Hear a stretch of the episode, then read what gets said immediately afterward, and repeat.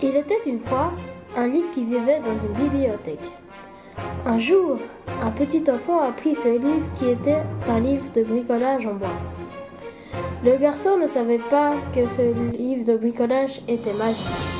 Il a décidé de faire un bricolage qu'il avait à la page 3. C'était une épée en carton. Il l'a fabriquée. À un moment, une sorcière est apparue. Elle a dit Donne-moi ce livre ou je te jette un sort. L'enfant a alors vu son épée en carton se transformer en vraie épée. Il a donc donné un coup d'épée à la sorcière et elle s'est désintégrée.